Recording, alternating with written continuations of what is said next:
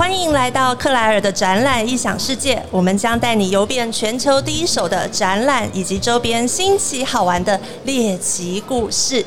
今天是二零二二年台北自行车国际展览行动 Live Podcast 的开展第一天，现在是下午的一点钟，大家有没有觉得很神奇的声音？这个声音既然不是熟悉的 CLARE 而是我，就是 A V 界 A R V R 界的美魔女 Fiona，哈哈，大家好。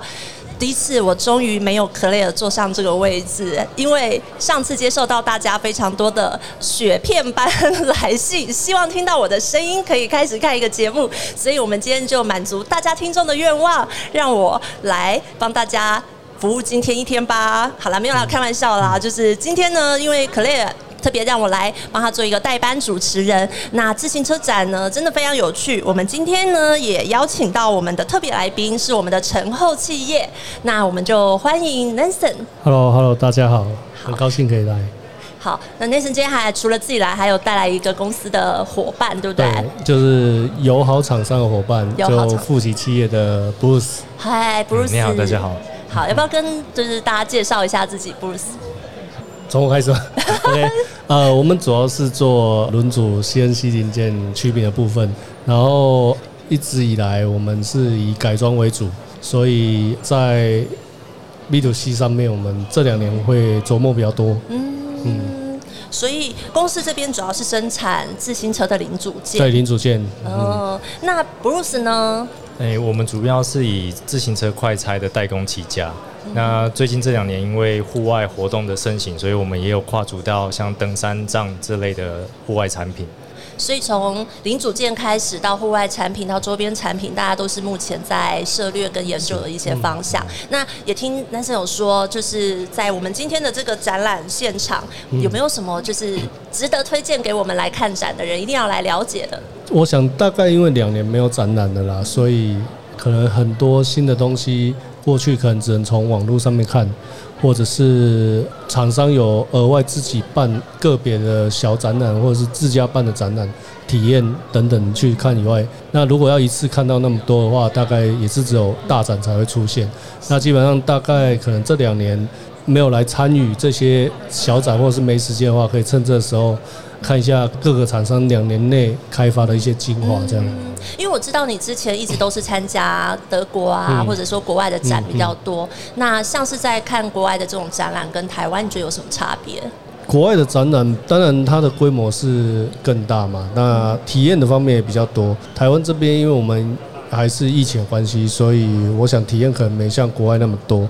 不过大家很久没展览了，所以来的话，就其实那个展览热情有有一点找回来。所以其实我想去问各个厂商，我相信他们会很愿意的去做很详细的说明，这样。而且你看，今天我们很难得可以在这个展上，我们可以不用戴着口罩就可以 来这样的访谈。当然，因为现在是拍照跟摄影录影的关系，我们可以先拿掉口罩。可是这光是这种交谈，其实感觉就差很多了。对，嗯。那以像今天这样的展览来说，你们自己就是带来的一些产品，有没有什么想跟大家分享或介绍？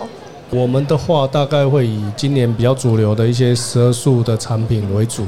然后去在磁盘上面、曲柄上面做更大的扩充跟改装，客人可以比较更容易选择到他想要的东西，刻字化或者是改装在自己的车上这样。嗯哼，所以是变成只要他买的是专业车型，他可以透过买一些改装的零组件，自己去做一些变化。对，哦，那像是你们这么多的这种零组件里面，有销售最好的产品吗？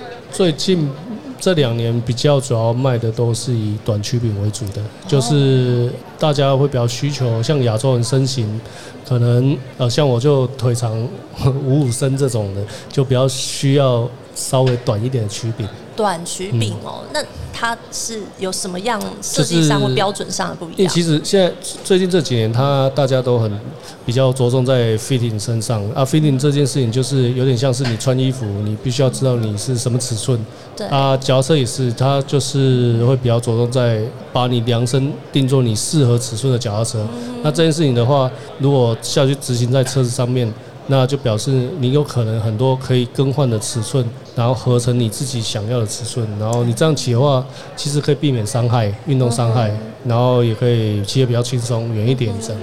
哦，所以光是一个曲柄，它对于你在运动上面的一些功能，甚至在运动伤害上面的防治，都是很有帮助的。对对对。哦，那所以这这个当然。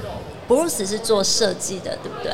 还是做研发？从设计研发到产品本身都有这样。嗯那像你自己在看这些设计的，有有没有什么一些帮助大家去了解？哎，我怎么挑选一个好的这种设计的产品？OK，那以我们设计者为出发的话，我们第一个一定会去使用这个产品，然后去找出它的问题点。因为如果你发现使用上有一些不方便，还是有一些你觉得可以改善的地方，其实那个点就会变成是我们要去开发研发的一个很好的开始。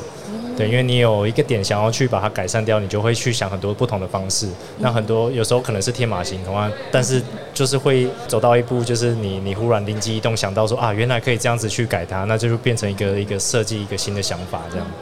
布鲁斯，你今天是不是还有什么好消息要跟我们大家分享？哦，对，因为我们因为我们主要是做自行车快拆嘛，那它的功能就是在固定轮子跟车架。那刚刚有讲到说我们要去找这个产品的问题点它在哪里？那我们发现目前市面上的快拆其实已经有点变成慢拆的一种设计，因为快拆跟慢拆到底有什么差别？哦，其实没有慢拆这个字，只是因为它 市面上你看到的设计已经不快了，那它已经配不上快拆这两个字。哦，那我们很荣幸有这机会去可以去在这个一个比赛里面去介绍我们一个新的快拆的设计，可以真正的实现快拆的这一个产品。就是感谢那个自行车研发中心，然后经济部他们。举办了一个比赛，然后有我们在里面有得到一个奖项，这样。哇，超棒！所以今年是因为这个奖项是今年才设计的吗？没有，今年是他们第二十四年了。哇，所以每年这样的一个设计比赛都会帮助一些好的设计作品可以得到一些肯定。所以今年 Bruce 你是这个优秀的星星奖，对不对？算是一个运气还不错的。Bruce 好谦虚哦。那我们要后置一下，这时候要有一个大掌声，耶！恭喜得奖。谢谢。所以 Nathan 跟 Bruce 这边的合作呢。你们的合作的方式是？呃，因为我们可能也是有的时候，客人在选择我们产品的时候，他可能希望我们帮他代采一些产品，或者是我们也有一些选品来自于他们厂商，所以就是跟他们合作，大概是我们呃采购他们的一些产品，成为我们产品的其中一部分这样。所以，那像是这样的产品，是不是也会代表一个骑车？我们讲车手或者骑车的人，他的个性，从这个产品上面。这可能就要归咎到它的颜色上面，然后因为我们家颜色是比较单调一点，都是以黑色为主。为什么？为什么你们会主力都锁定在黑色？黑色其实也是这几年的主流色之一啦。然后另外黑色当然它第一个除了比较容易生产以外，然后它其实搭配任何一样东西或者是车子上面其实也比较容易，然后客人的接受度也比较高啊。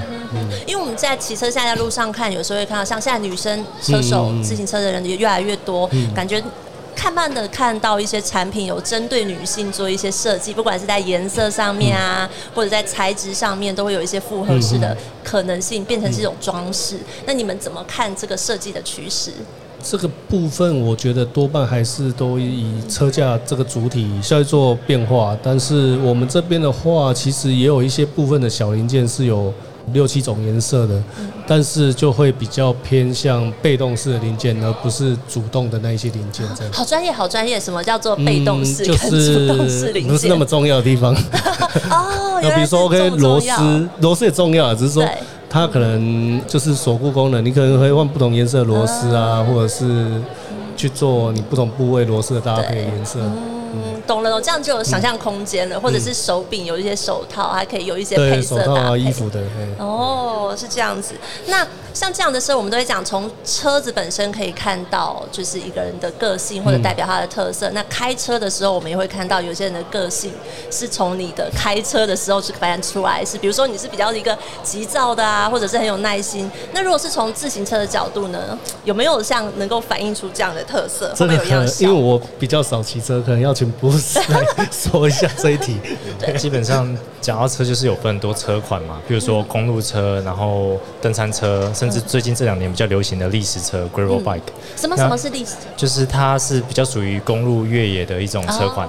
那这起源是从国外，因为国外比较多那种石板路啊、碎石路啊，所以传统的公路车轮胎细，那比较不适合在这些道路上骑乘。是那当然，环境影响到说他选择车子的种类。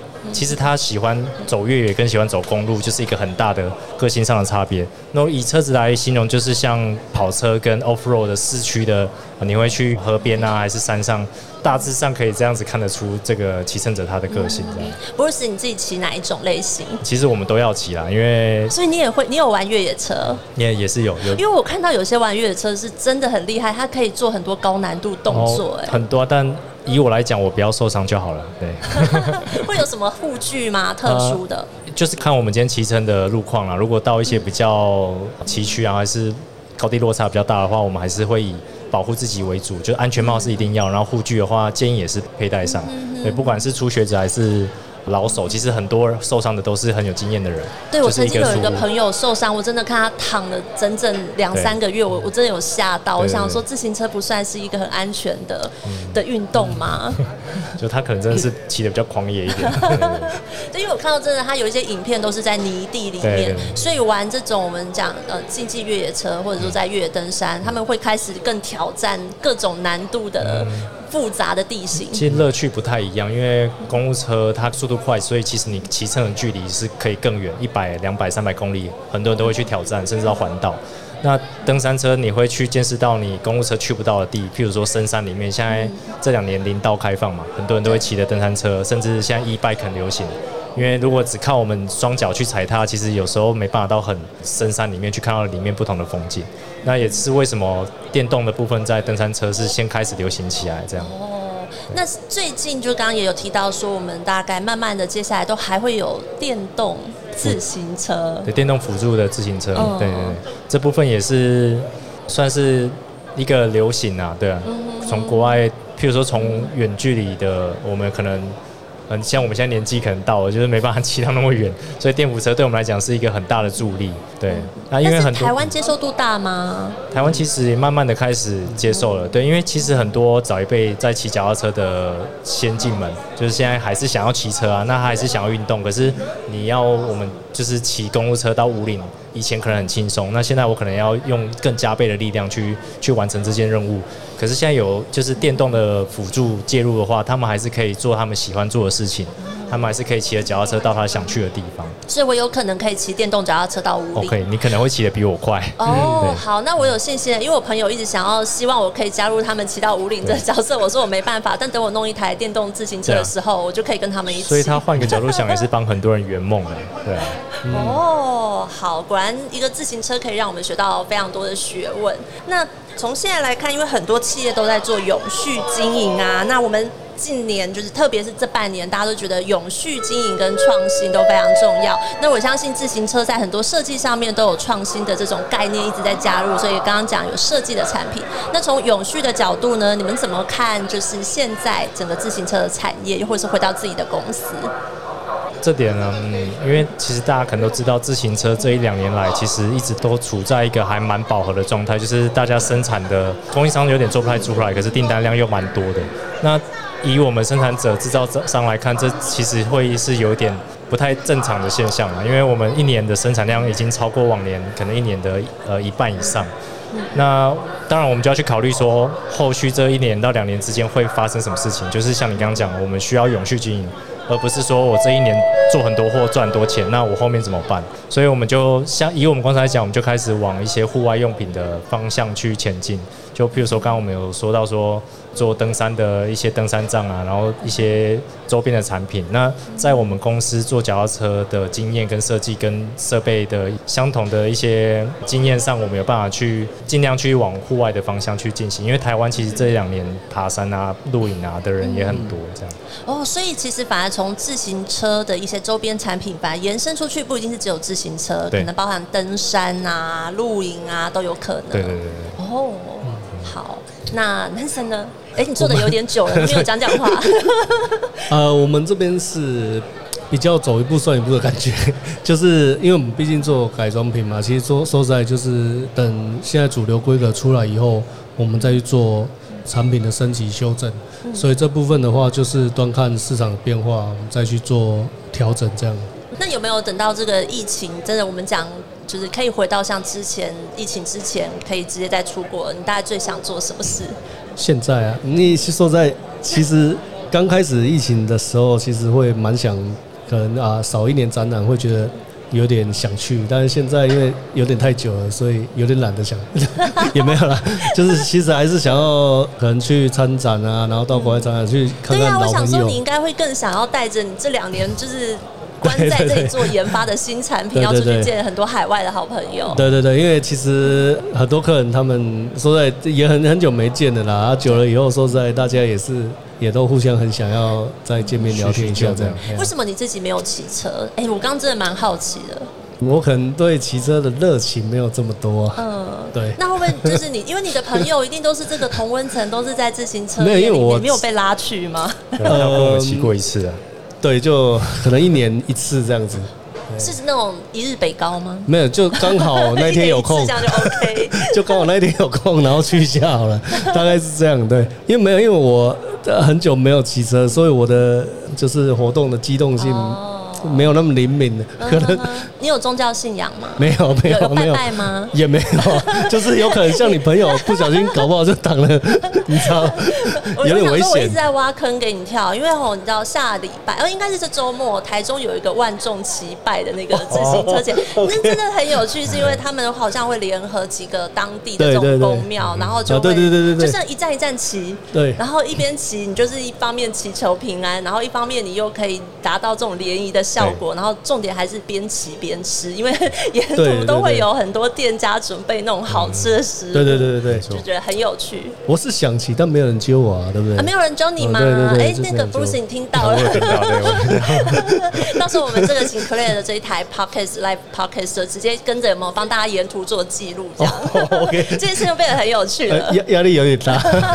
但是呢，除了一边骑，这台车就会开始提供给大家酒。大家有没有看到我们在现场？就是 Claire 有特别提到，我们有 Claire 展览一想世界出的联名酒款，就是今天来这一定会帮大家送这个礼物哦，是可以带这个回去。这是跟金色山脉联名的哦。哦，谢谢。非常棒，对，所以我们等一下就是节目结束以后，我们就是要来喝醉这样子，OK，就是呃原本的宗旨吗。对 应该折对叠的量应该够吧？对，你知道我们都认识 Claire 这个节目，是因为透过酒，透过这种聊天，我们可以聊出非常非常多新奇好玩的猎奇故事，当然还帮大家理解很多不知道跨产业的一些专业知识，我觉得是非常棒。对，那今天呢，我们在现场自行车展下午的一点半的这个时间，当然我想其实还是有很多来看展览的人呐、又或者是说想要来了解台湾的自行车产业，也欢迎在九到十二号的时候可以抬到台北南港展览馆一馆来参加我们这个自行车展的活动。那今天再次感谢我们的陈后企业谢然后还有我们的 Bruce。等一下，今天 Bruce 来，你都要不要最后再介绍一下你这个年轻设计师的一些对自行车产业的理想跟抱负？先感谢就是 Claire，然后 Fiona 跟那个 Nathan 邀请啊，因为我也是蛮临时被通知要来陪坐的，对，所以就是很开心可以跟大家聊一下最近自行车近况这样，然后也很久没有见面了，所以因为这两年都没有展览嘛，所以大家有空的话就虽然说很多厂商没有来啊，但是我觉得来个一天，然后大家聊一下叙叙旧也不错这样。好，那就谢谢我们今天的节目，那我们下次见喽，拜拜，拜拜。